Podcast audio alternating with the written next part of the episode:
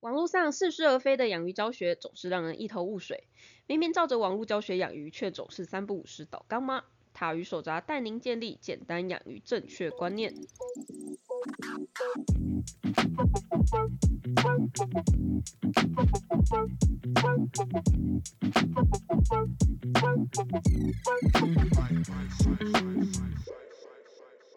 大家好，我是塔鱼手札的兽医师阿汪，大家好，我是塔鱼手札的造型师阿喵。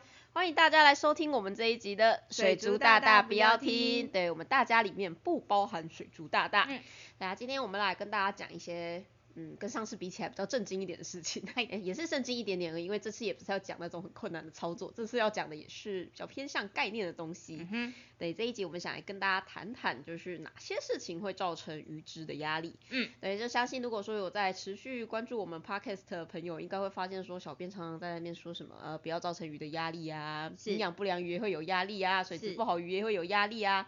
你一直下药鱼也会有压力，你一直去下鱼也会有压力，然后你把鱼带回家也是一种压力。嗯，那有压力之后，接着你的鱼就会很难养，它就会很容易生病。像是你把鱼从一个店家那边带过来，这其实对鱼来说也是一个很大的压力。嗯所以为什么要检疫呢？就是因为他们中间经历的压力，真的不知道它身上会发生什么疾病。对，大家应该知道，就只要压力大一点的时候，其实你就特别容易生病啊。嘿，就不论是你的身体生病，像是期末考完之后就感冒，或期末考之前就感冒，或是你心理的生病也是。嗯，对，真的大家要特别小心，真的不要让心理生病的。就有的时嗯候公司很急巴的话，真的宁愿把那个文件甩在老板的头上，就也不要忍气吞声的。哎哎，你冷静，我还好吧？我还好吧？你你你不要紧张，我只是拿起来看看哦而已。哦哦，你再这样下去的话，我就要跟大家说你之前生了什么病哦，哎哎哎，生什么屁股尿尿之类的。哎，屁 谁？到哦底？，大家有经历过屁股尿尿的人，应该就知道我在说什么了。不知道我在说什么，去 Google 一下，大概也知道阿喵经历了什么了。他还对，他还我妈一直误会我，她一直在说你是不是很苦读阿喵啊，才会让阿喵压力这么大。我说我没有，我没有，真的不是我啊。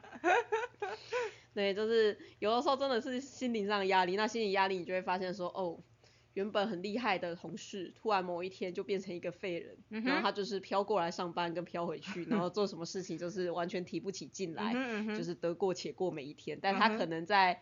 呃，两三年前他可能是一个叱咤风云的人物，对，那就是内心生病的。嗯哼，那其实鱼也会有类似的这种状况啊，嗯哼，像是斗鱼不就很常见吗？是，对，斗鱼就是输了一次之后就一蹶不振，我现在就是一个只会吃饭的小废物这样子。我不要，我什么都不要对 做。对，我什么都不要做，我不要看镜子，我什么都不要，我快、快被吓死。对，其实鱼也会有这种情况。不过我们今天要来讲的不是这一些，就是我们每次都爱说，就其实你只要稍微拟人化一下，你只要把鱼的情境带到你自己身上，你就大概可以理解这是一个压力很大的事情，就像是抓鱼。哎，就像是你在整缸里面鱼跑来跑去，然后你捞不到那鱼，那嗯捞不到那一只鱼，那他一定是很紧张嘛。或者是把你跟一个会家暴你的人放在一起，哎、那你也会很紧张。嗯嗯嗯对，就是这种很容易就可以带入的那种状况，就我们要讲的不是这种压力。假如有点 sense 的人，基本上都会尽力的去避免这件事情发生。我们今天要来讲的是，就是在鱼的世界里面，跟人类有一点点不一样的地方。嗯对，因为不同生物其实我们可以看到的事件会不太一样，就像是人类听不到超音波啊，可是蝙蝠可以啊，嗯蝙蝠可以透过超音波去定位就是人在哪里嘛。是，那还有像是人类看不到紫外光啊，嗯但是有很多像是蜜蜂之类的，它们都可以。所以其实有很多的花，它们会因为在紫外光底下，然后就会产生不一样的颜色，但只是人类看不到。但是嗯蜜蜂可以看那个光线，然后去找到花在哪里。嗨，不然你不会觉得就一整片草原长得都一样，嗯哼到底蜜蜂要怎么样？这么小一只蜜蜂到底要怎么知道它要飞去哪里？对，对，其实他们有时候就是会有那种特殊的光线标记。嗯，那还有像是大家有想过，就是鲑鱼为什么可以回游吗？嗯哼，对啊，哎，阿曼你们应该有教到这个吧？就是鲑鱼它是靠什么东西在回游的？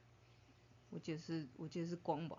嗯，有一部分是，但不是这么多。嗯哼，对，就鲑鱼它们洄游的话，它们是就是在河川里面出生嘛，然后嗯小时候就会被冲到大海里面去，是，然后在大海里面长大之后，到了要交配的时候，又会再回到那个他们原本的出生河流，所以他们其实是全球爬爬照这样子的状况。那一只这么小的鲑鱼要怎么样，就是在没有网络 WiFi 的情况之下，嗯然后回到它原本的家呢？其实他们主要靠的是嗅觉，嗯就是每一条河川都会有他们自己的味道。那还有另外一部分是他们在路上的时候，他们其实是靠地球磁场在导航的。哎 我觉得这里还蛮厉害的，是像人类就感受不到磁，感受不太到磁力啊。嗯，对，那嗅觉其实也不像鱼这么强，对，其实很多很多的鱼，它们的嗅觉都是超级敏锐，像是嗯那个鲨鱼就是吧。是，对，它们是那种可以在一整个游泳池里面闻到一滴血的味道那种等级。对，对，因为不这样的话，它们没有办法在大海里面去找到这么多的东西。嗯，对，所以说其实动物的世界跟人类的想象中的世界其实一定会有一点差异，因为我们的感官知觉不一样。所以今天我们要比较针对的压力是人觉得无所谓，但其实对于来说可能压力很大的事情。对，那首先我们要来讲的就是视觉。嘿，啊，没有你有没有觉得就是年纪越来越大之后啊，嗯对于光线的刺激会觉得哦好亮，常常会觉得哦好亮，或者是哦好暗都看不到。是，对，就是老了之后那个瞳孔收缩的能力变得有一点点差，嗯嗯嗯嗯，会，就是常常就是在一个从一个很暗的地方进到一个很亮的地方，年轻的时候可能大概五六秒就可以开始动，现在有的时候还要在那边遮很久，然后眼把眼睛眯得很小，嗯哼，然后才有办法去看到说就是呃勉勉强强模模糊糊的看清楚一点点，觉得那个时间会越来越长，而而且那个对焦的速度也越来越慢，你知道吗？就是那一种。你现在一直盯着荧幕，然后接着你要看墙壁上的海报字，还真的会看不太到。你需要花很多时间才能对焦回去。没关系，我一直都要花很多时间在对焦。对，然后你就可以开始理解说，就是为什么老人就是看那个荧幕的时候要把它拿很远，嗯哼，对，就没有办法拿很近看，因为真的是会有差。嗯就嗯，现在已经开始感受到这种老化的迹象。就我可以理解为什么以前人类的平均寿命大概只有三十三十几岁因为我真的觉得过了三十岁以后，人类就过了保固期，嗯哼，就是发生了什么问题都不意外，是，真的是一个啊好糟糕的状况。嗯哼，对，那其实鱼也是这样，大家应该知道鱼是没有眼皮的吧？对，就是鱼它们其实在水中，因为我们为什么要有眼皮？诶，你知道我们的为什么可以要眨眼这件事情吗？嗯，湿润眼睛，对啊，我们要湿润眼睛、啊，鱼住在哪里？水里嗯，所以它要湿润眼睛吗？不用，嗯，是的，所以是因为这样子，所以其实鱼它根本不需要眼皮的存在，因为本来它的它就泡在水里面，它眼睛本来就会湿了。不过啊，不过啊，我第一次看到那个河豚眨眼的时候，我觉得超好笑。嗯你知道河豚会眨眼睛吗？我真的哦，嗯，他们在，因为他们其实有的时候虽然说你眼睛很湿润嘛，但其实有的时候你眼睛上面还是会卡一些脏东西、啊。嗯，那河豚他们就会用他们眼睛周围的肌肉，就是努力的收缩一下，就有点嗯像眨眼睛。但我跟你说那个画面超好笑，嗯那超像屁眼在收缩的。因为它就是一个括约肌用力的往内缩，然后他的眼睛就会往内挤，然后就说哦哦，河豚脸上多了两个屁眼，哦哦，真的超好笑。就如果说有养河豚，大家可以有有机会去看一下，然后或者是你只要 Google 像是河豚眨眼，或者是用英文的，其实都有可能可以找到。我也是河豚屁眼，不是河豚屁眼啊，河豚屁眼就找到他屁股。但我真的觉得我第一次看到这个笑爆，我就觉得哇，两个屁眼呢，超好笑，而且就是那个屁眼那个形状，你知道，就那种有点菊花的那种感觉，对，就是有点好笑。对，河豚它是会眨眼睛。OK，嗯，所以有些鱼它们还是虽然没有眼皮，但可以用这种方式来眨眼睛。是，不过相对也因为他们没有眼皮的关系，你知道如果说没有眼皮代表的是什么意思？代表是你的眼睛就是这样被固定着，而眼皮就是没有办法放下去的那种状况。嗯，哎，这个时候，如果对面来了一台车，它很急巴开了远光灯，发生什么事情？嗯，你一定会很想骂他脏话。对，对，而且因为你的眼睛没有办法这么快，没有办法没有办法闭上，所以说你就觉得非常刺眼，然后就会觉得非常不舒服。嗯哼，应该大家被那种很强的光照到，应该都会觉得不舒服吧？然后有的时候还会觉得眼睛是不是有一点点快要烧掉的那种感觉。对方开远光灯，我就开远光灯，等下，我觉得你烧掉的不是眼，不是视网膜，是理智吧？是这样吧？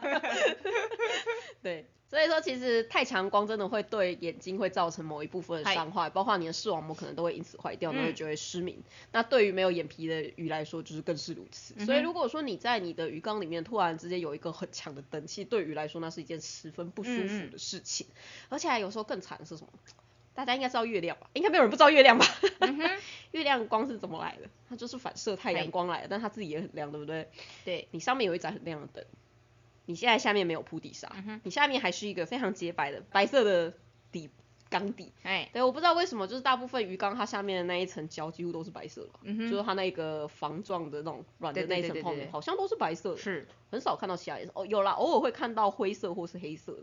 但好像我记得几乎都是白色你在没有铺沙的情况之下，嗯你的玻璃又是一个完整的光滑的平面，嗯，大家知道白色是什么意思吗？嗯白色的意思就是它会反射所有的光线，嘿，所以它才会看起来像是白色。所以你上面一个很强的光照下来，你就会发现你在你的缸底其实还会有另外一盏灯，嗯，那盏灯它就是反射上面那一盏光的那个灯，它虽然比较弱一点，但还是很亮。是，对，这就是一个太阳跟月亮的关系。嗯对，所以当你是一个裸底缸的情况之下，嗯你就直接在你的鱼缸里面实现了太阳跟月亮。嗯，是，的一个很糟糕的情况。嗯，然后这个时候呢，就算你有放了一个小小的遮蔽物，嗯，然后你就觉得说，不对啊，这明明就有遮蔽物，为什么我的鱼还那么紧张？哎，对，因为你遮蔽物下面那个阴影啊，在那个下面的那一个月亮反光上去的时候，那个阴影的地方 也是充满了光亮，是是，它也是亮亮的亮的发白。嗯哼，对，所以对于一个没有眼皮的鱼来说，那真的是一件超级无敌崩溃的事情。那甚至有些鱼这样照着照着，就会发现它的眼球内部开始变白，为什么呢？因为它就白内障了。嗯哼，对，甚至有一些鱼它就会开始失明，就会发现这条鱼就是开始不论游到哪里都会撞来撞去，撞来撞去。嗯，对，所以千万不要在鱼缸里面放太强的灯，除了它会长出我们很讨厌的藻类之外，另外一部分是它真的对于鱼的眼睛是会有伤害的。嗨，那如果说你的灯真的很强的话，那你就是至少你要做出一个阴暗区跟一个光亮区，就你至少要有一个地方是比较有比较多阴影遮住，或是你的很亮的灯其实它只会照在某个地方而已。嗨，而且要记得底部最好的话，你要嘛就是直接用黑色的底，再不然就直接稍微铺一点纱，因为纱是凹凸不平的，凹凸不平的东西它们反射的光线就不会这么的集中。嗯嗯，这应该很好理解吧？可以啊，应该不用解释到物理的那一块吧？不用，不需要，对对对，所以你其实有一点很薄的纱，它也有一点就是阻挡光线的功能。但是请大家很薄的纱，你的光如果已经很强了，就不要再用白色的好吗？嗯，白色它就是会反光，无论你是用什么，它就是会反光，这样会让鱼觉得很亮，会觉得很烦。嗯，鱼是很讨厌，它是很讨厌很亮的地方的生物。为什么呢？因为大部分的鱼它们在水里面都是吃与被吃的关系啊。是，那你在一个很亮的地方，然后你的体色基本上你又没有办法融入环境，你又不是那种会闪闪发光的鱼的状况之下，你就是一个活标靶。欸、嗯，对，就你不论游到哪里，都会有一个很强烈的阴影，告诉你的掠食者说，哦，我现在在这里，就算没有阴影好，你身上五颜六色，嗯也不就代表说，哦，我在这里。，spotlight，对，是的，就是所有、所有的全世界人都在看你在水中间耍，是，装装当个傻逼这样子的那种概念。对，所以说就是其实鱼是非常不喜欢很强光，反而是比较温和、比较柔和的光是他们比较喜欢的。而且大家不要忘记哦，其实他们在野外所接受到的光，一定是阳光洒在河水上面的河水在透下去的光。散光啊，，对，而且河水其实不会像你的鱼缸一样这么浅。哦嗯，，想到这个，我又想到有些事主都会很担心的跟我说，嘿，水族店老板跟我说，金鱼不适合太高的鱼缸，他们说太高的鱼缸水压会让金鱼不舒服。然后我就跟他说，你不太需要注意这这件事情嘛，因为大部分的人鱼缸根本不会高于一公尺以上啊。嗯哼，说真的，就算是四五尺刚好，它高度也只有六十公分而已。对啊那甚至我看过最高的也大概九十公分而已。就一般家里的缸，我不是只说是就是那种 我们大型水族馆的那种缸，一般家里的缸我真的很少看到超过九十公分的。嗨，说真的啦，你的水，你的 鱼缸的高度没有到三公尺以上，少在那干边跟我说你的水压很大，对啊，那一点点的水压对于来说根本就不是影响。你说实话，哪边的溪有，哪边的湖泊的深度不到一个人高啊，嗯，大部分绝对都是超过人高，不然那些人怎么溺死？对啊，嗯，对吧？你连水库的深度都绝对比这个还要深啊，不然不然全台用水怎么样储存在那边？那为什么鱼可以在那边存活？对啊，对啊，就是因为其实那一些些的水压对于来说真的不是什么太大的问题。你真的水的深度在三公尺以以内，你跟我说是因为鱼水压太大导致鱼不舒服，我只会觉得三小兰，你怎么 把鱼养到这么脆弱的？真的，大家想想看，一个人的高度，假如说好，就是以女生来说好，至少有一点五公尺哦，嗯哼，一点五公尺哦，你的鱼缸有这么高吗？没有吧？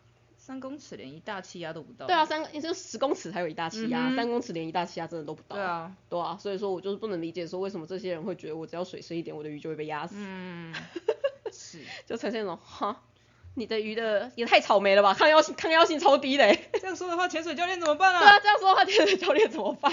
大部分的鱼本来生活的深度就不可能只有在你一个人的一半高度就开始觉得不行了吧？嗯，对啊，大家自己想想看，野外的水域到底有哪一个地方的水域会比一个人还要浅？其实真的很少，大部分至少你在河川最中间，它一定都比一个人还要深。嗯，说实话，连游泳池都比一个人还要深呢。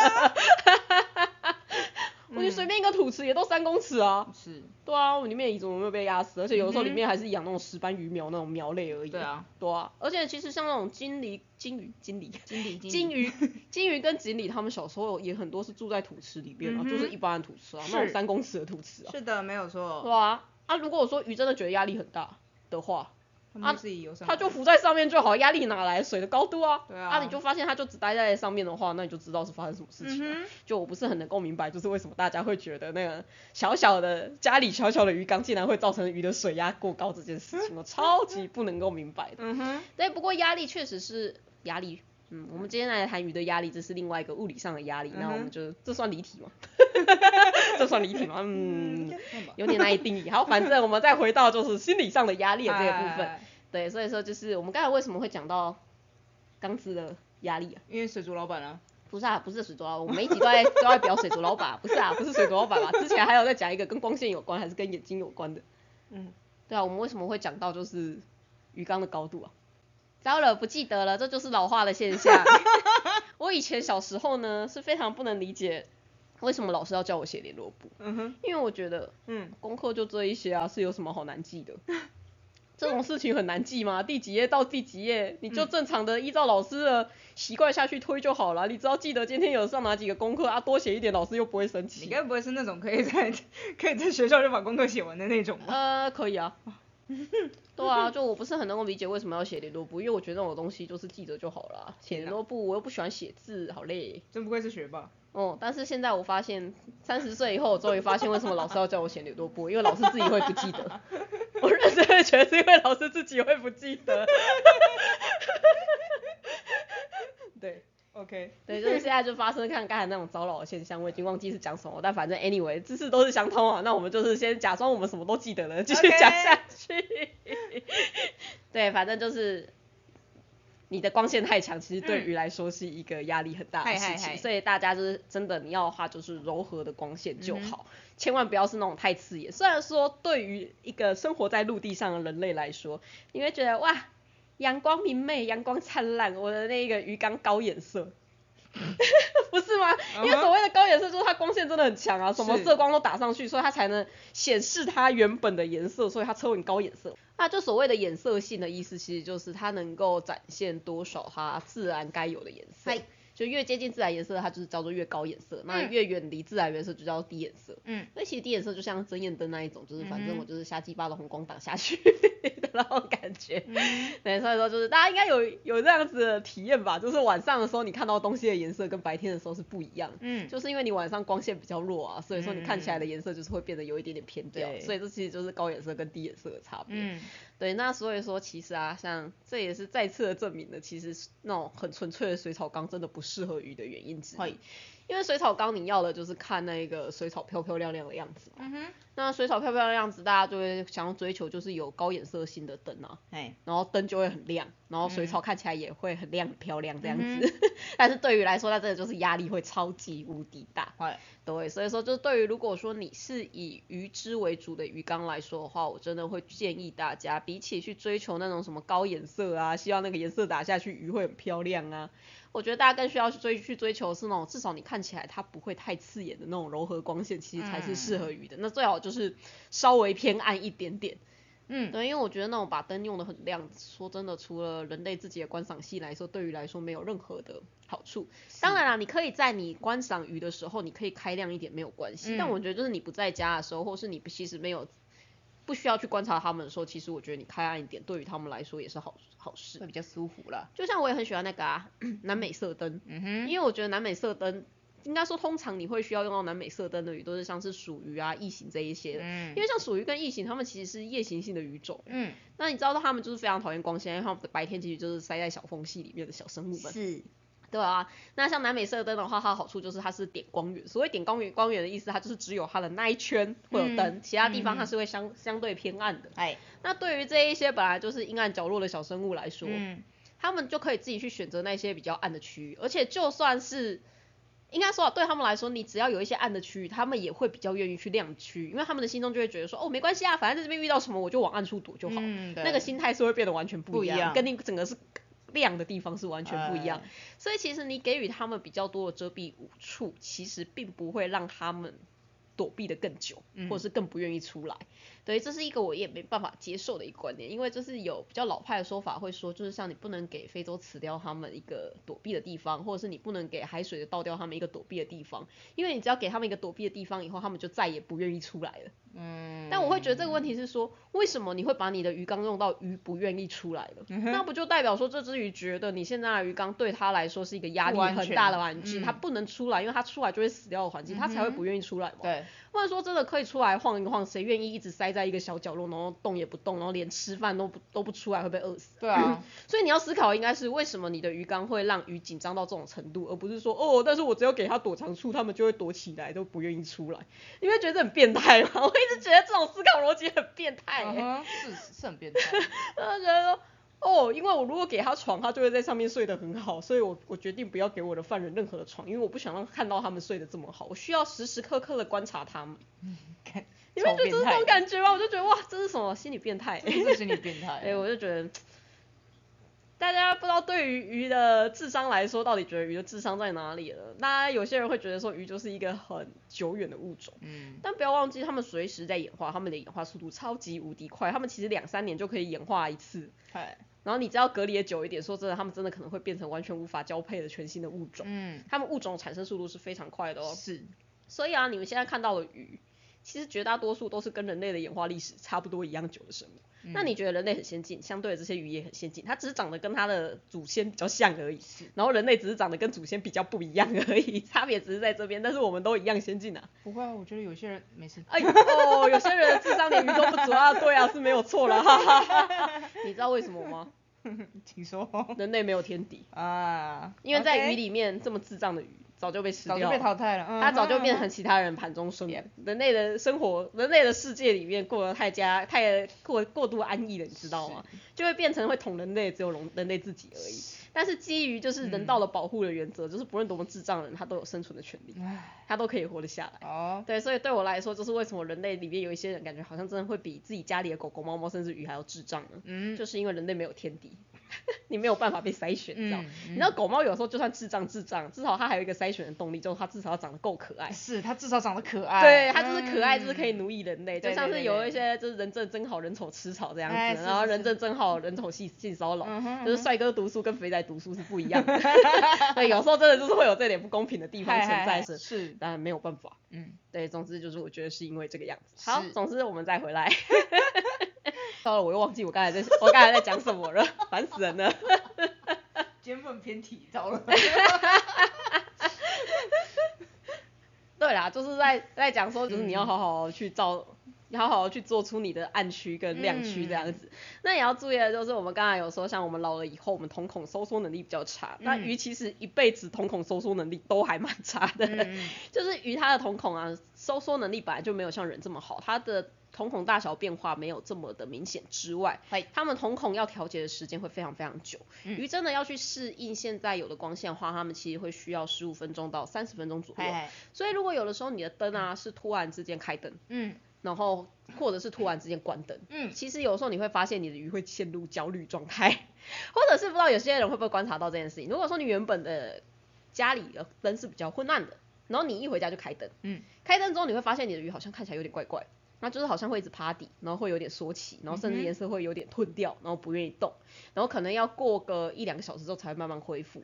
而且你在刚开灯的时候，你就会很担心，因为有些饲主就看到鱼怪怪很担心，就会开始喂食。嗯哼，然后喂食的时候，他就会发现说，哎呦，鱼都不想上来吃饭呢，而且好像都有点吃不到，对，是不是生病？我跟各位说，他只是觉得环境很凉，他什么东西都看不到。那因为什么东西都看不到，然后你的环境其实又有点复杂的情况之下，你当然要做的事情就是待在原地，不要乱动。嗯，对，就像那个恐怖电影里面一样啊，那种就是第一个冲出去的人就是会先死，啊，对，没有错，就是那个要乖乖的待在原地，然后群体行动那一些人就会活下来这样子。嗯对，那鱼也是这样，所以他们在遇到就是太亮，他们看不清周看不清楚周遭的时候，嗯，他们其实会先做的事情就是让自己变得不要这么显眼，所以要么它变黑，要么它变白，两种都有可能。然后接着就是不要乱动。就最好就是待在原地，然后跟大家在一起。那这个时候，因为他看不到食物在哪里啊，嗨，所以他当然也不会想要去吃啊。就算他不是用看的，就算他已经闻到你给他食物，或是感感受到就是震动，就是有食物掉下来那种感觉，他也不敢随便出去啊，因为他也不知道出去以后会不会就直接被人家叼走了。嗯，对，一直让我想到那个，嗯，你知道为什么以前的海盗船长都要戴一个眼罩吗？为啥？啊，因为有剩下可以一只眼睛可以那个吗？嗯，他们就是因为他们会需要在那个船的甲板上面跟船舱里面移动嘛。嗯当然你在船甲板上面是比较亮，嗯船舱里面是比较暗。是，所以他如果说把一边的眼罩遮下来的话，那他进入船上的时候，只要把遮着眼罩的那一边打开，他至少还有一边的视力可以看，嗯所以他可以减少那一个适应光线的那个时间。因为飞机飞机其实起降的时候也是一样，为什么要把那个那个打开？那个打开，那个 窗户把飞机的窗门打开。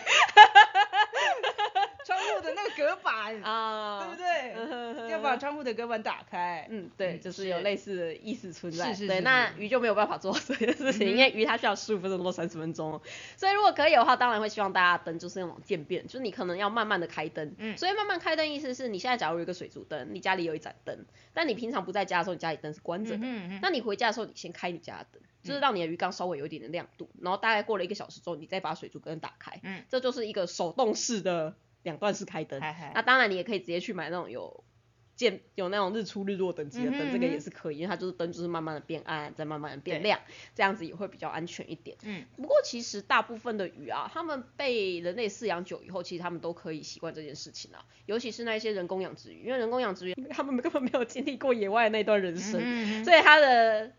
生活意识里面并不会有那种什么突然之间就会有人瞎鸡巴把我打死的那个意识存在，他们只会觉得哦灯又亮了，哦有饭吃了，对他们的想法非常的单纯。对，但如果说你饲养的是野生鱼啊，你有时候就会发现，刚来的鱼它可能一开灯它会被吓到，甚至不敢出来，然后你一关灯他又被吓到这样子。哎，对，不过大部分其实他们过一段时间都有办法去适应这件事情，但是我会建议大家真的在他们还没有适应的时候，你要么你就分段式开灯，不然就是开灯之前你先在你的鱼缸里面先遮个什么板子，就让它不要一次这么亮，然后你再慢慢的把板子抽掉，嗯对于他们来说压力不会这么大。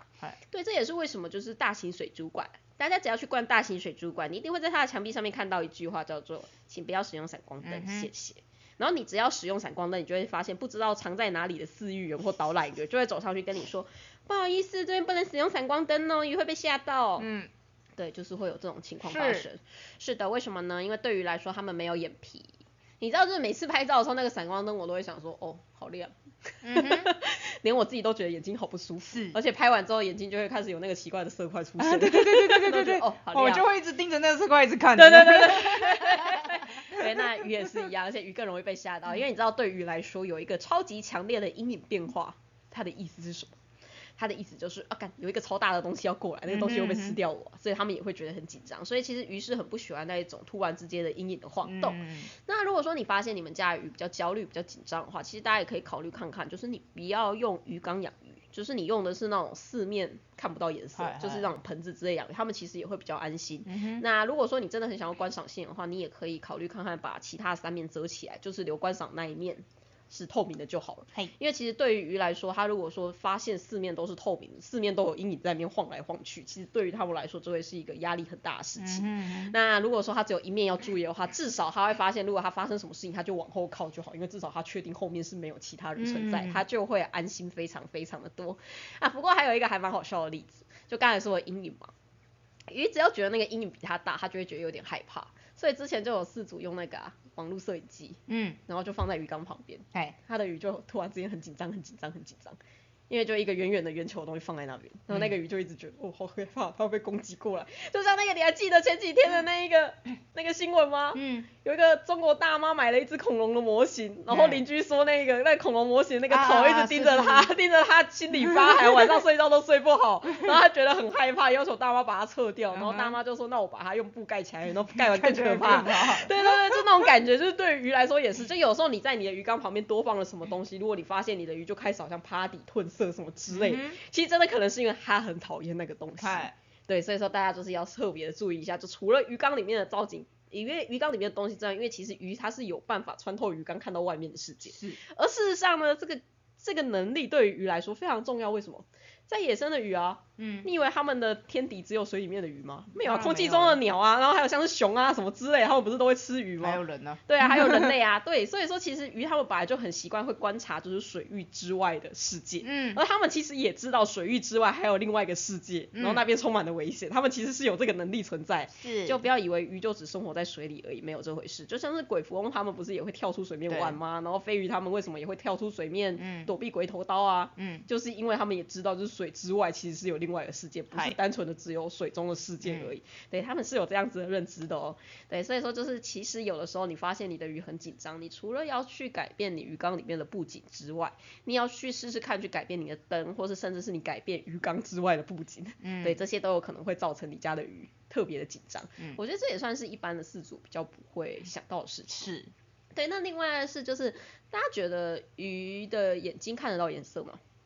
因为我发现好多的饲主会认为说鱼的眼睛是看不到颜色，就是黑白的。哦，直接直接把猫狗套入那个鱼其实猫狗也不是完全的黑白，就是色弱对它们只是色弱而已，他们只是看到的颜色没这么鲜艳而已。那为什么它们要看到颜色不这么鲜艳？就是因为它们其实主要还是晚上也要出去外面生活嘛。嗯他们不是说晚上就在睡觉，嗯晚上像狗晚上没事就在那边群群聚乱叫啊，猫没事 在那边喵喵喵叫春啊，那都是晚上的事情啊。是是，对，因为光是那种就是颜色辨别比较不这么鲜明的动物，它们其实在夜间的视力会比较好一点点，嗯所以这只是因为它们是习惯在晚上出没，所以它们的视力的颜色才没有像人类的这么的丰富。那越日行性的动物，它们的颜色的需求就会越更加的丰富。是，那其实鱼它有很多是日行性的，嗯，而且为什么鱼的身上会有这么多五颜六色呢？而且这些五颜六色大部分都是它的婚姻色或是求偶色，为什么呢？就是因为鱼看得到颜色啊。嗯，不过鱼看得到的颜色范围跟人类有一点点不太一样，还是因为比人类稍微少一点，比人类稍微多一点。嗯，不过要看物种就是了，因为毕竟鱼这个物种啊，它包含的范围大概是像是两栖类到爬虫类到哺乳类到鸟类，所有加一加还比它还要少。嗯，对，所以因为它跨的物种很多，就像是光以哺乳动物来说好了，狗猫的颜色色彩跟人类就不一样啊，是，对啊，那鱼也是这样，就是有些鱼它看的人类，它看的那一个色彩范围其实比人类还要广，啊，有一些是比较窄一点，啊，有一些是比较偏一点，嗨因为有些可能是看不到红光，哦，但是它看得到紫外光，嗨啊，有一些是可以看到红外光，对，啊，有一些可能真的就是只能看到几种颜色，会有嗯。差异，所以也因为这样子啊，所以一直没有办法有一个统一的，就是说什么颜色的灯对于鱼最好，嗯，因为每种鱼的差异实在是太大了。嗯，因为我有认真的想要去研究过这些事情，结果发现真的每一种鱼喜欢的灯光的色彩都是不一样，差太多了。对，有些鱼它喜欢红光，有些喜欢蓝光，啊，甚至哎。有些很奇怪，它喜欢绿色的，就超诡异的。OK，对，那有一些就是最喜欢就是什么光都没有。嗯，对，所以说就是你没有办法达到一个统一的标准，所以最直接的方式就是你就直接用一个白灯吧，就用一个什么颜色都有的光谱，就是什么颜色都来一点，嗯，其实对他们来说会是最好的。是，所以我其实一直会很这件事情我不知道是不是真的，但是我会一直觉得说，就是到底那一种增艳灯，或是那种就是所谓的蓝白灯，嗯，不知道会不会其实对于一些鱼来说它是一个压力。压力，对，因为为就像是呃，大家应该有体验过那种，就是如果说你一直待在一个光线可能是绿光的地方，其实人会觉得很不舒服。我觉得红光比较不舒服，对对对，就是这种，就是反正就是你知道是那种单色单色系的光，就是只要是纯蓝光或者那种纯绿光、纯红光，你会觉得其实待久了都会有一点点不太舒服啊。是，对，那我觉得其实对于来说也是这样，嗯，就是因为我们现在不知道鱼身上看到的颜色到底是怎么样，所以我觉得就是你去使用一个跟阳光差异这么多的偏色光，我觉得嗯。说不定其实它对于来说也会是一种压力，因为就大家想想看，如果说你住在一个颜色很恶心的房子里面，就算那个房子一切东西都变得很好，嗯，但其实你还是会觉得有一点点压迫感或有一点点不舒服吧。是，对，就是那个颜色其实真的会有影响。那嗯其实这些颜色也确实会影响鱼种，但是没有办法给大家一个统一的答案，因为 目前为止做出来的实验真的都是不同鱼喜欢不同色光，所以不要再来问我说医生鱼喜欢黄光吗？我不知道，因为我不知道这条鱼它眼眼中的色彩看起来是怎么样，我真的不知道。是，对，所以我会建议大家真的可以的话，尽量使用白灯比较好。但我不知道为什么呀，好多新手喜欢买不是白灯的灯哦，你说蓝白，他们喜欢买蓝白啊，他们喜欢买真针叶灯跟蓝白灯，我觉得头很痛。嗯，一定都是老板推的啊，我真的觉得头很痛，我会必须大告诉大家，真的，如果老板推你这个，我会觉得你要坚决跟他说，要么我要买水草灯，要么我就买纯白灯。我觉得这两个东西都比纯粹的，就不论是蓝白灯还是针叶灯，都会好很多。嗯对，我觉得这两个东西真的就是人类自己看爽居多啊。不过海水缸例外，因为海水它就稍微有一点深度的海里面，它的颜色本来就是偏蓝，而且那个也会跟珊瑚的行光合作用有关系，所以说那个是另外一个世界。海水缸真的就是蓝灯会比较好，这个没有什么好说。但是重点是淡水缸里面，我真的会建议大家你用白灯就好。嗯那你的白灯也不要太强，你就是。稍微柔和的，你可以看得清楚你家的鱼在干嘛就好了。嗯，对。那如果你要养水草的话，那就是另外一个世界。对，那因为跟水草没有熟到这种程度，所以我们就不在今天的讨论范围之内。嗯哼，对，所以关于视觉的部分的话，大概就讲到这边。那接着我们要来讲的是听觉。嗯，大家觉得鱼有听觉吗？有啊嗯，当然我觉得好像很多人会觉得鱼没有听觉，因为鱼没有耳朵。，OK，其实鱼是有耳朵啦，是的。鱼鱼的耳朵在头壳里面，而且其实你的耳朵有一半也在头壳里面，是。不是说要只有外耳壳的人才能才能有才能有听觉，嗯，不然你以为哆啦 A 梦怎么听得到东西？哆啦 A 梦原本也有耳朵，那你看他耳朵被切掉以后，他也是听得到东西啊，是。不是？所以代表说他也是有内耳的，嗯哼，不然你说他的耳朵到底接收器在哪里？我不知道，对啊，而且大家你看哦，你要说耳朵，青蛙也没有耳朵啊，那青蛙那么努力的呱呱叫是为了什么？嗯哼，那不就是因为它听得到吗？是，对啊，所以说其实有外耳壳根本不是有没有听觉的一个主要的、主要的重点，重点是你的内部有没有有没有听觉的受器。嗯，那其实鱼它们是有耳朵的，而且鱼它们其实在水里面超级无敌吵。事实上，鱼在水里面啊，它们主要靠的并不是视觉，为什么呢？因为水里面很长，是不干净的。是，你以为可以像鱼缸一样这么透明的地方有有哪些地方？其实真的是非常非常少。所以为什么就是有一些鱼它们在鱼缸里面会过得非常不开心？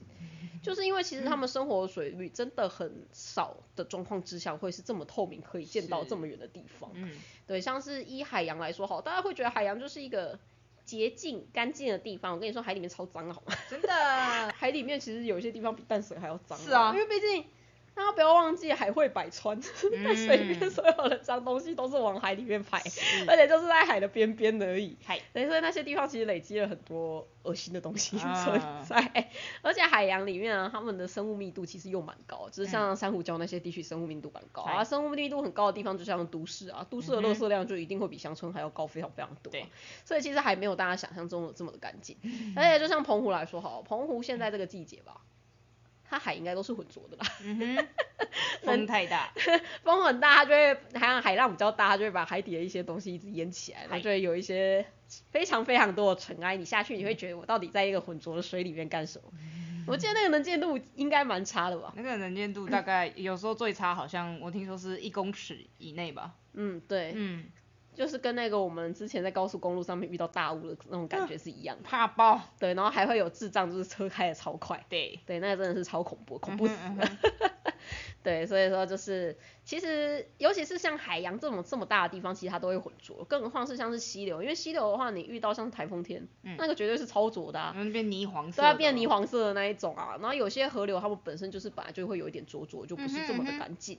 嗨，对，所以说其实他们本来在野外就会遇到很多其实视觉会不管用的情况。那嗯这个时候他们要怎么样沟通呢？他们有一些会用气味，有些会用电流，然后有一些会用声音。嗨，对，那所以说他们其实是一定听得到声音，因为就是在他们眼睛看不到的时候，嗯他们还必须要去感受到，他们还是必须要去听音辨位。嗨，而且鱼比较厉害的是，他们除了听觉之外，他们还可以感受到就是那种很低频率的震动。嗯，不知道大家有没有观察过自己的鱼，其实它们的身体的侧边会有一个很像延齿线切开的那条线，嗯哼，那个叫做侧线。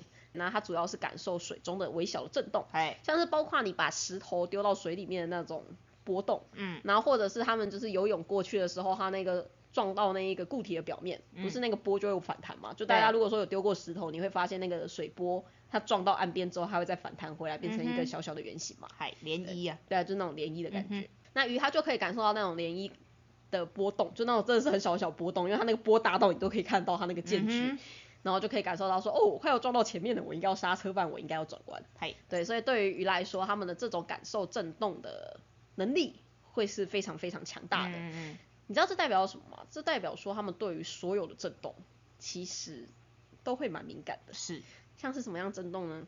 像是大家知道吧，声音就是一种震动。嗯，所以有些人会发现自己家里的鱼好像怎么样养都养不好，然后结果你知道最后我们观察到重点是什么？他把他们家的鱼缸放在电视柜上面，对，然后他们的电视还不是那种壁挂式的，就是那种立立着立在电视柜上面的那种电视。嗯，你知道电视开启的时候，那个声音就会突然之间，有时候会突然之间很大声嘛，就是那种爆炸啊什么之类的，然后或者是什么政治人物开始对骂之类的，对对对对对。那些震动对于鱼来说都是非常不舒服，而且它是一个非常突然的很大声的声音，嗯那就跟刚刚那样的光线一样。就是一个很突然的阴影出来代表什么有大雨，一个超突然超大声的声音出来代表什么？哦，代表有大雨，所以他们还是一样会觉得非常的可怕。是，而且其实有的时候你就算知道这个声音没有危害性，它光是很大声，你就会有一点精神耗弱。嗯大家应该知道啊，就那个选举选举车一直经过的时候，然后你已经在补眠的时候，然后它一直经过在那边动算，就会很生气。对啊，它的内容不会对你产生任何的危害性、啊，是但是光是有声音存在，其实你就会让你觉得自己有点精神耗弱。就很烦躁啊。嗯，所以说其实对那些鱼来说也是，就如果说你是把鱼缸放电视放在同一个平面上面，嗯。大家不要忘记哦，固体传递声音的能力比空气还要好非常非常多，所以你只要是连在一起，然后你又没有吸音棉或隔音棉的状况，其实那个影响对于鱼来说会是非常非常大的。是，对，所以大家要记得，因为鱼对于震动会非常的敏感，哎比他们的视觉还要好非常非常多，嗯所以千万一定要把鱼缸放在一个相对安静的地方，没错会是一个比较好的做法。嗯那假如说真的没有办法的话，我会建议大家就是在鱼缸跟底部的接触面，你可以放一个有点像隔音棉或者是那种软垫之类的东西，嗯因为多少会有一点吸音的作用，它不会这么完整的去传递那个声音的内容。其实这件事情还蛮重要的。嗯嗨那这个时候我相信有一些事主他因为就会开始担心起来，嗯那嗯马达的运作声音怎么办？因为有一些事主啊，你知道他真的敏感到就是他会跟我 argue 说，就是嗯外挂有一点。有一点那个运作的声音，所以他觉得很烦，他想要晚上把外挂关掉。我就觉得说，哇塞，那个声音你都觉得烦哦，真的是声音很敏感。嗯哼，对，然后就会有些事主就会很担心说，会不会这样子会打扰到鱼的休息，或像是打气时之类，会不会让鱼觉得很烦躁，然后打扰到鱼休息这些事情。事实上，大家不用太担心这一点，因为这就有点像是白噪音。大家应该有听过白噪音这个词吧？有，对，就是那种很稳定的低频的声音，嗨然后在一定的分贝以下，嗨，其实它不会让你有烦躁的感觉。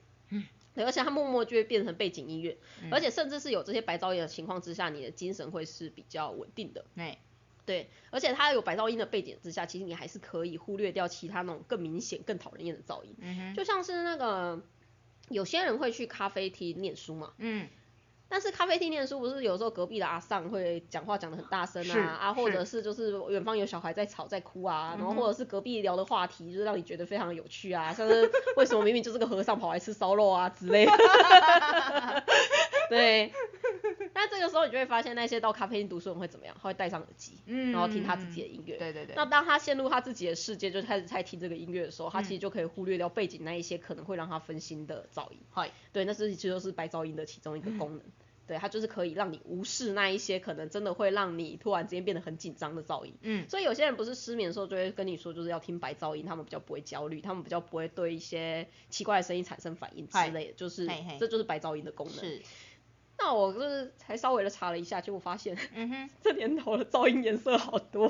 嗨 竟然不只有白噪音呢，因为我稍微查了一下，就是白噪音到底对于鱼有怎么样的影响啊？嗯大部分白噪音对鱼的影响其实跟人一样，它其实可以让鱼变得比较稳定一点，嗯然后并且让鱼的睡眠品质会增高。嗯，对。但是我发现，就是我后来在查论文的过程中，发现还有一个新的词，我从来没有听过，可能是因为我老，嗯哼，它叫粉红噪音。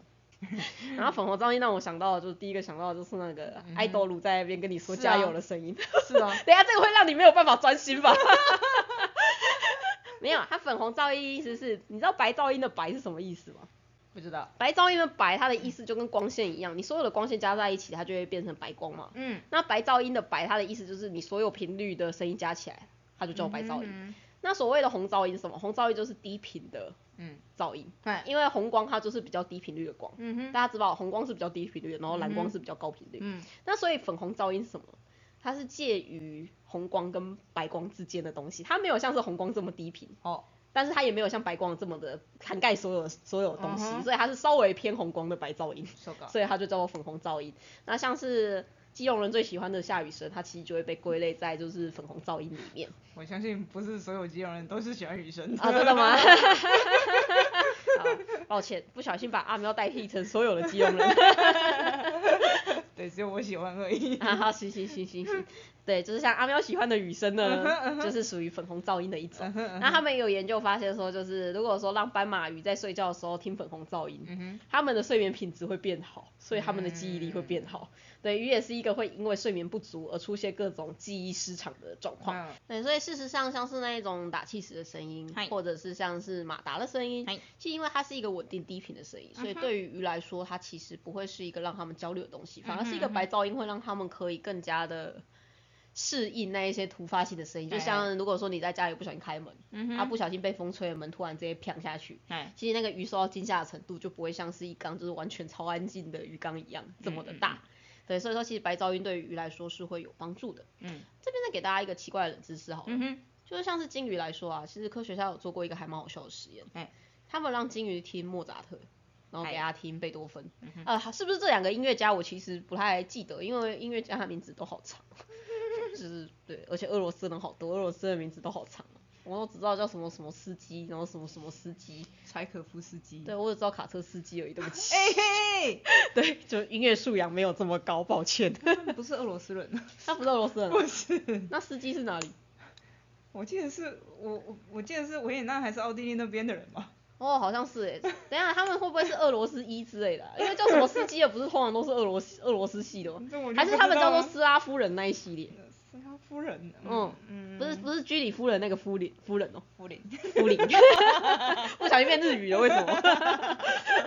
对对对对对。对。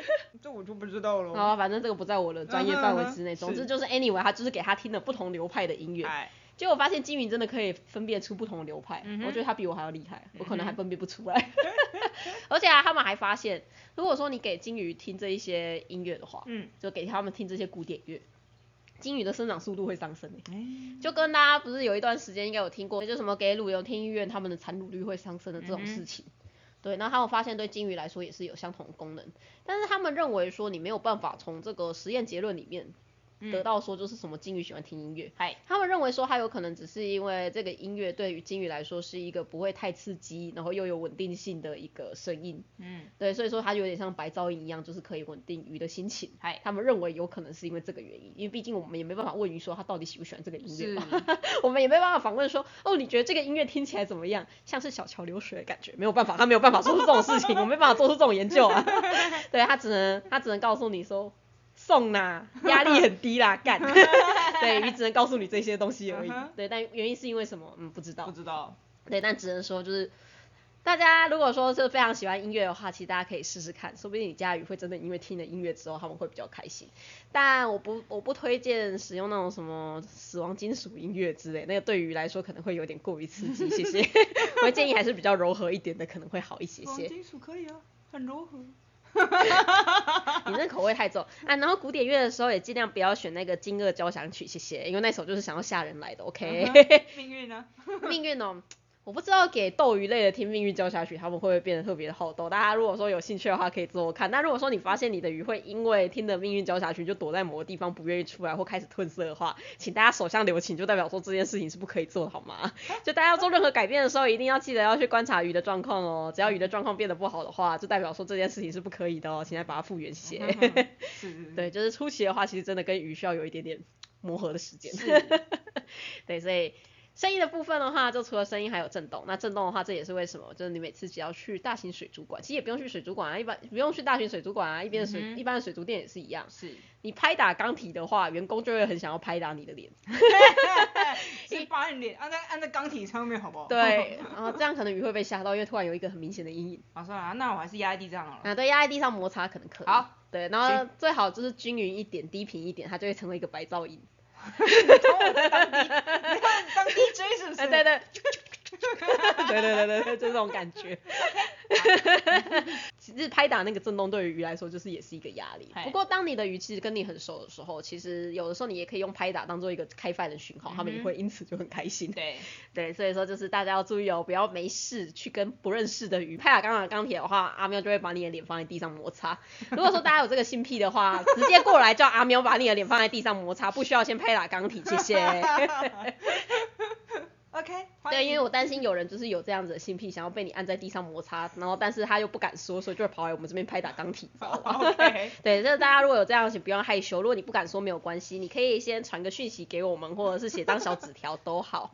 对对对对对。请请把我压在地上。对对对，请把我压在地上摩擦，那就跟那个、啊、被高跟鞋踩是一样的。OK，对，为什么被高跟鞋踩你看起来是可以理解，但按在地上摩擦你不能理解？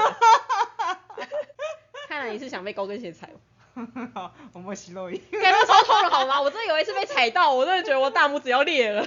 那超痛的好吗？哦真的你真的没有被踩我过？没有被踩过啊你啊知。道硬底鞋，嗯然后你知道压力的公式吗？嗯，就接触面积用越小，哎，力气越大，压力就是越大。哎、这个又是在也提到压力了。对，我们今天到底有没有离题？对，所以你知道高跟鞋它嗯又是一个硬底的，嗯它的跟又这么细，嗯，那个女的又不是多轻的情况之下，好过分。她踩在我的大拇指上面，我真的觉得会裂掉，好吗？没有被穿透。没有，因为它有点，它就是刚好踩到大拇指滑在旁边，我只是 OK 而已，干那超痛的，请不要有这种癖好，好像真的很痛。你要我再讲更过分的话吗？为 什么？你想想看，你妹穿着高跟鞋骑踩在你的脚上，哎，哎，超过分。但是你是不是突然觉得有点痛了？是是是不是没有那么享受了？啊，对，嗯，对，就是这个样子。OK，那是很痛，那也是压力的问题哦。好，那我们再来讲到就是我们今天最后的一块，就是人类感受不到，但是鱼感受得到的东西。嗨，对于某些鱼来说，它们其实是具有感电能力的，嗯而且大部分的软骨鱼都有，然后哎还有很多的底栖鱼其实有这样子的能力在。是那还有像那一些喜欢吃沙里面的小生物的鱼，也都会有这样子的功能存在。对因为你沙里面的小生物，基本上你没有办法透过视觉去找到它们嘛，嗯那你也没有办法感受就是震动去找感受它们啊，因为它们就是藏在沙底下。嗯，但是啊，大家不知道知不知道，就是所有的神经肌肉的运动，它们其实都是一种电。嗨，就大家有听过一个生物叫电鳗吗？嗯哼，电鳗它们不是可以发出很强烈的电吗？甚至可以把牛电昏。嗨，你知道为什么电鳗可以发出那个电吗？它其实就是把它自己的肌肉变成有点像是电池那样子的串联的状况，所以它就可以发出很强烈的电击。头是头头好像是正，然后那个尾巴巴是负然后他们是把那个生那个猎物两边圈起来，对对对对。对，让它让它在里面，然后然后触电这样。对对对对对对对，嗯是的。那他们的那个电力来源，其实它就是串联的肌肉，嘿嘿它就是把那个肌肉的电收集起来，它就会嗯变成一个很强的伏特。那大部分的鱼它其实没有办法发出这么强的电，但它们还是可以感受到一些很微弱的电流，或者是发出一些很微弱的电流，它们也哎可以透过这些电流来互相的沟通。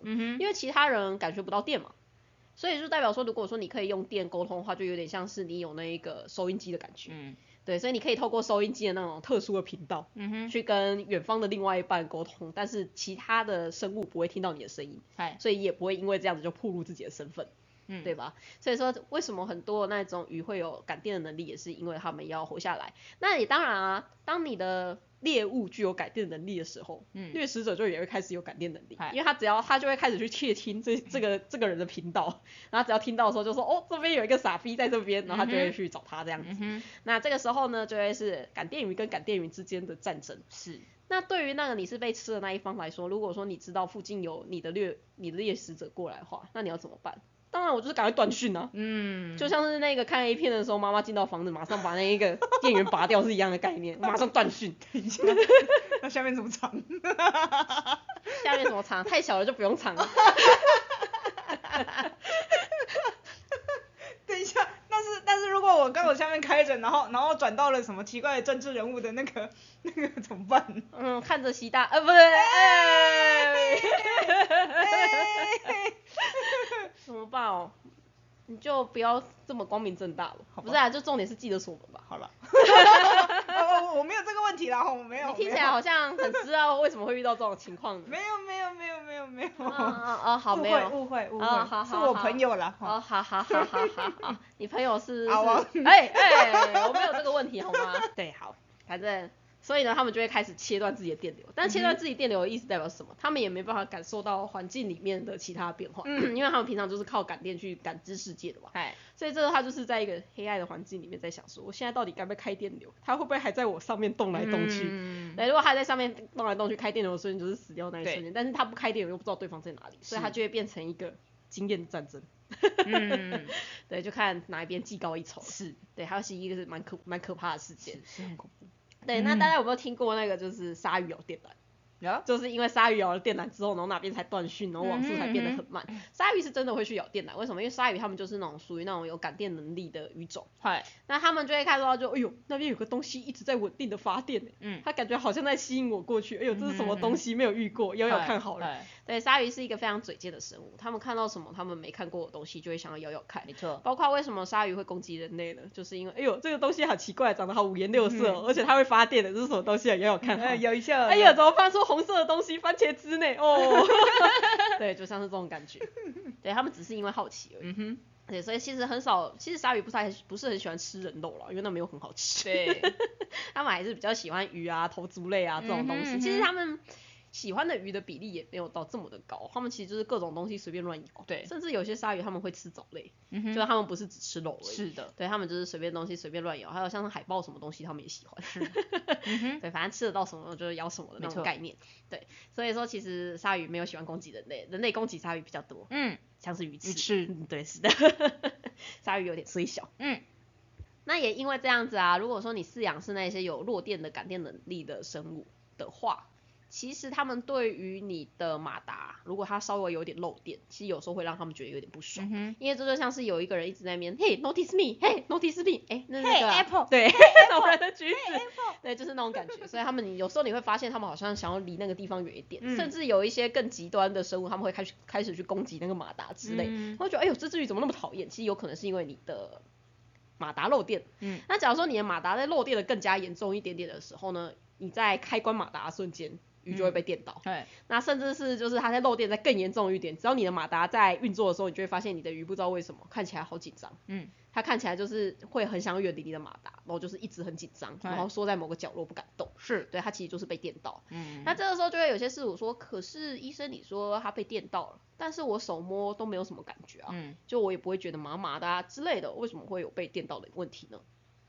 大家知道，其实人的皮肤的电阻是蛮强的，对，人的皮肤其实是有一点点的绝缘效果存在的。嘿，所以说，如果说是在淡水缸这种本身导电性就不是很强的鱼缸的话，其实你就算皮肤碰到那一个水，因为你的阻力实在是太强，所以电也不屑从你身上走过去，它通常会找其他更有接地的地方。不过呢，如果说你现在手上是有一点盐水，嗯就是它是那种有导电性的盐水，嗯。然后你的脚下又踩了一个金属板，就是它更好导电，就本身会变成接地线的话，那一瞬间你就是会有被电到的感觉。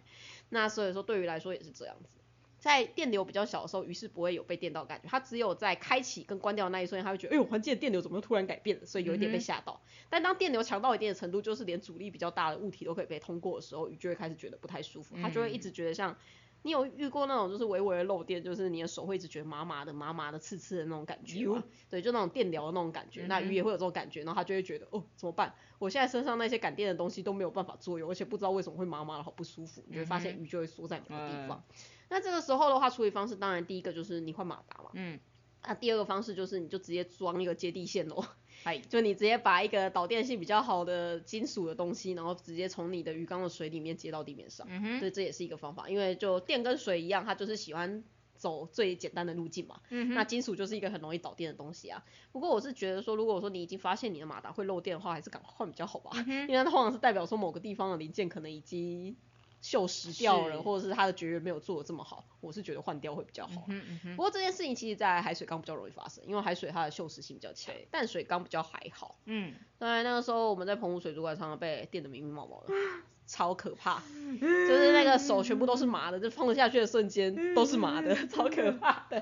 不过海水是真的本身就很容易导电哦。嗯，对，海水有的时候你不小心忘记手上还有海水去开关那一个延长线的时候就被电到了。嗯，对没错，海水真的是有一点点讨厌，这是我不喜欢海水的原因之嗯一，因为我觉得它会把别人很多地方都变得黏黏的，而且还好容易被电到没。错，被电到的感觉真是让人很不爽。真的，我不知道该怎么说那个感觉，但是就是每次只要被电到，就是会有一种不爽的情绪，就会直接，被电到就直接滚，嗯，对啊，就你会觉得，是这样子啊。你说被电到会很痛吗？其实也不会，但是就是那种感觉会让人心生不悦。嗯哼嗯哼，对，就大家不要每次想要去被电电看，那个很危险。但我必须。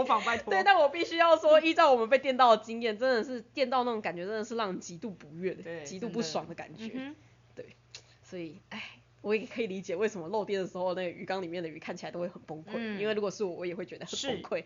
那对于那一些有感电能力的鱼来说，他们只会更崩溃而已，嗯因为他们可以感受到就是旁边一直有人在打搅，嗯，Hey notice me，嗯嘿嘿 Apple，嘿 Apple，对，就是这种感觉。嗯，对，那我们今天的话就到此告一个段落。那我再来快速的总结一下。嗨总之来说，就是跟鱼跟人类来说差异比较大的，会像是视觉，然后还有像是感受那些震动的感觉，嗯然后还有像是电觉这三个东西。嗯所以在视觉上来说的话，虽然人类很喜欢非常漂亮、非常闪闪发光、非常鲜艳的东西，嗯但如果你为了你的鱼好话，我会建议你鱼缸里面的灯真的不要开那么强，然后你要开的话，就是慢慢的开，因为对于鱼来说，它们眼睛适应光线的能力没有像是人类的这么强。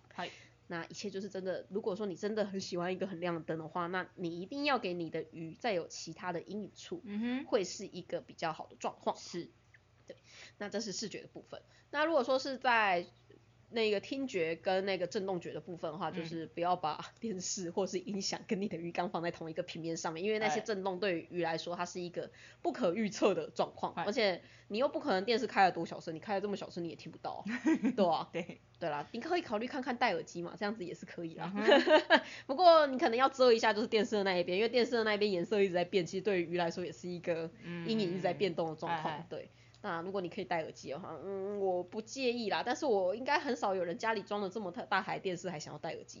对，是，对啊，所以说就是大家一定要注意，因为鱼对震动很敏感，所以不要把它放在任何位置产生声音的地方上面，那会对他们来说压力会很大。那也不要神经病去拍打钢体。那如果说希望阿喵可以摩擦你的脸的话，欢迎来我们店里面这样子，但是要记得挑阿喵在的日子，然后也不要因为这件事情而去拍打我们家的鱼缸，阿喵可以直接摩擦你的脸是没有问题的。